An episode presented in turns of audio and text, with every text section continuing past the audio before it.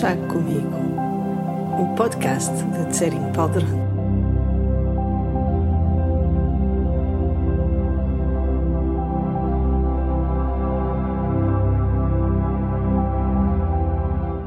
Estes episódios de podcast são chávenas de chá que eu partilho com os meus amigos, as pessoas que se conectam comigo e com a minha maneira de explicar o Dharma, com o meu entusiasmo pela vida com os meus momentos de insustentável ternura.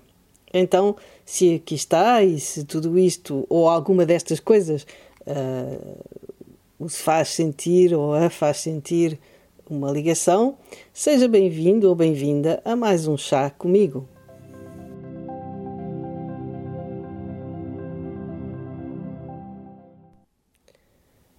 Datas são convenções valem o que valem, segundo a importância que lhes damos. Porém, tenho uns quantos marcos ao longo do ano que me servem para avaliar o caráter imprevisível das coisas. E quase todos os anos me apercebo de que a minha vida hum, tem uma vida própria.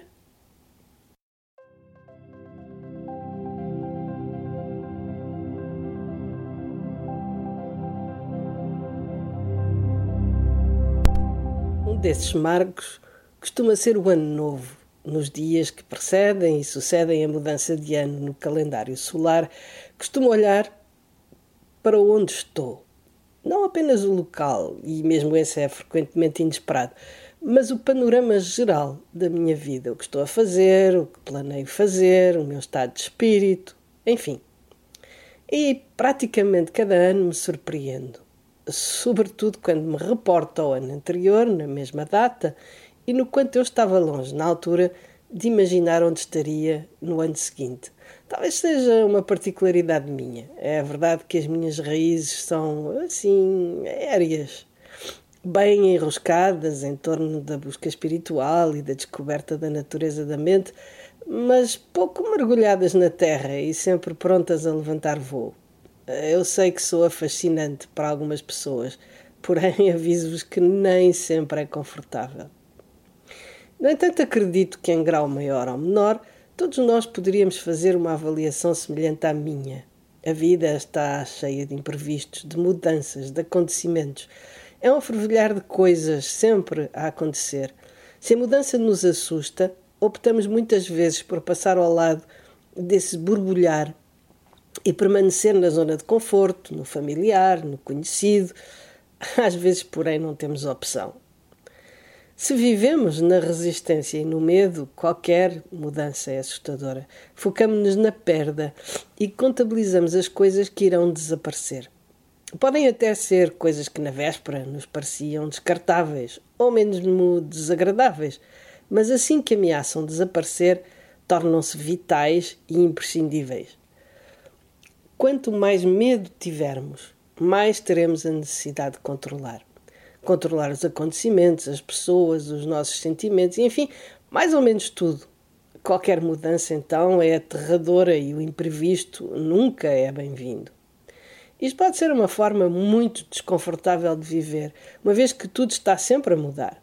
Quer estejamos ou não abertos à mudança, quer acolhamos a impermanência ou lutemos contra ela, nada permanece igual e essa é a única constante da vida.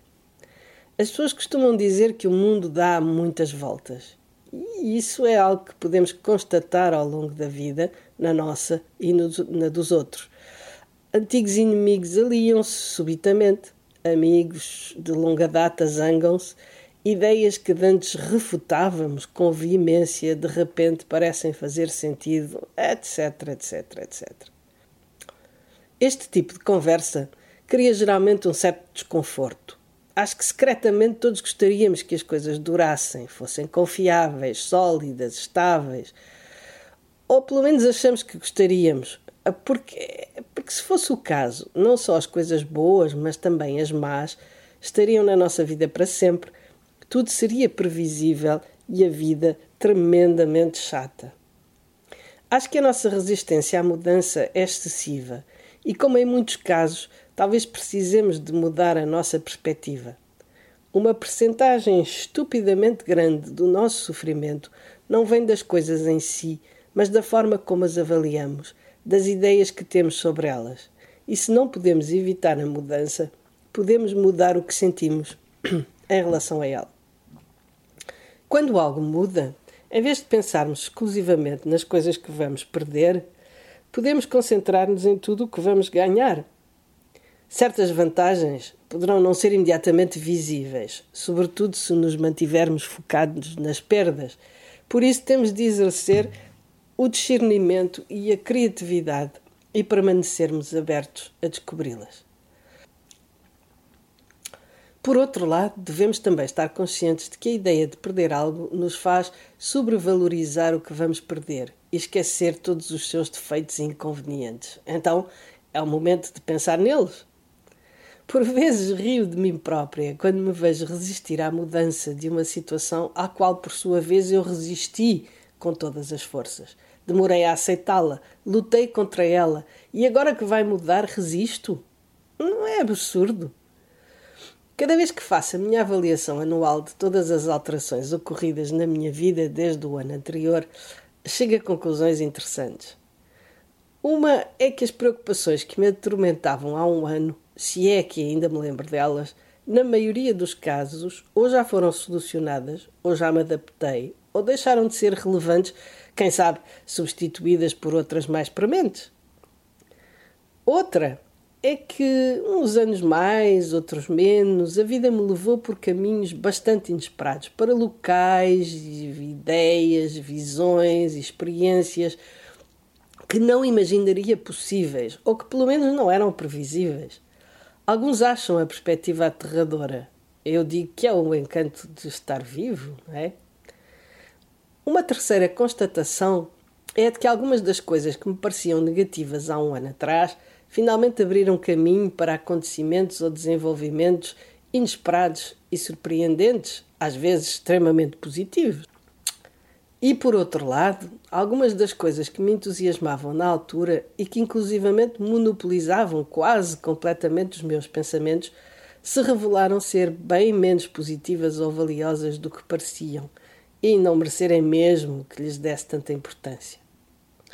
E finalmente, é que com mais ou menos dificuldade acabei por adaptar-me a quase todas as situações que me pareciam desafiantes na altura e que, na verdade, se for muito honesta comigo mesmo, embora possa sentir alguma nostalgia do que passou, não poderia, nem desejaria, voltar ao que era então. A vida, as situações e nós próprios somos um fluxo. Nunca fomos e nunca mais seremos a pessoa que somos neste preciso instante. E, e, francamente, ainda bem. Não que eu esteja descontente com a pessoa que sou, mas porque seria antinatural e, sobretudo, soberbamente aborrecido. E, finalmente, aceitar e integrar em permanência, sem ideias preconcebidas nem resistência, tem o efeito de trazer leveza e ternura à nossa vida.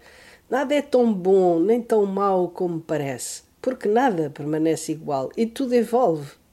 Obstáculos tornam-se vantagens ou protegem-nos de males maiores, forçam-nos a aperfeiçoar-nos. Tudo passa. Por isso, seja qual for a situação desagradável ou dolorosa em que se encontra, coragem, porque ela também está a evoluir. Na verdade, já está a passar. ouço daqui a pensar: ok, tudo bem, mas e as coisas boas? O que há de bom em sabermos que também vão passar? No outro dia, um post do Facebook mostrava num gráfico o valor que damos às coisas. Se numa escala de 1 a 10, antes de as termos, lhes dermos 6, depois de as possuirmos, damos-lhes 3 e quando as perdemos, 9. Este fenómeno é bem conhecido de todos nós tudo o que damos por garantido desvaloriza aos nossos olhos. É irónico, não acha? Que algo que sofremos para obter e que vamos amargamente lamentar quando perdermos, nos dê tão pouca felicidade enquanto está presente. E isso apenas por estarmos completamente inconscientes da sua impermanência. Então, quanto mais percebermos que tudo é passageiro, que tudo muda e nada é garantido, mais valor daremos ao que possuímos neste momento e finalmente mais aproveitaremos a vida. Eu sei que parece paradoxal, mas está comprovado. Se já alguma vez passou por uma situação em que pensou que tinha chegado a sua hora, poderá ter reparado como, depois de passado o perigo, a sua vida, que era a preto e branco, ficou de repente em alta definição, com todas as cores imagináveis. É por isso que eu, sem esperar por uma situação tão, tão extrema a acontecer, tento todos os dias lembrar-me de que cada instante é único, de que cada respiração é uma eternidade. Bom ano!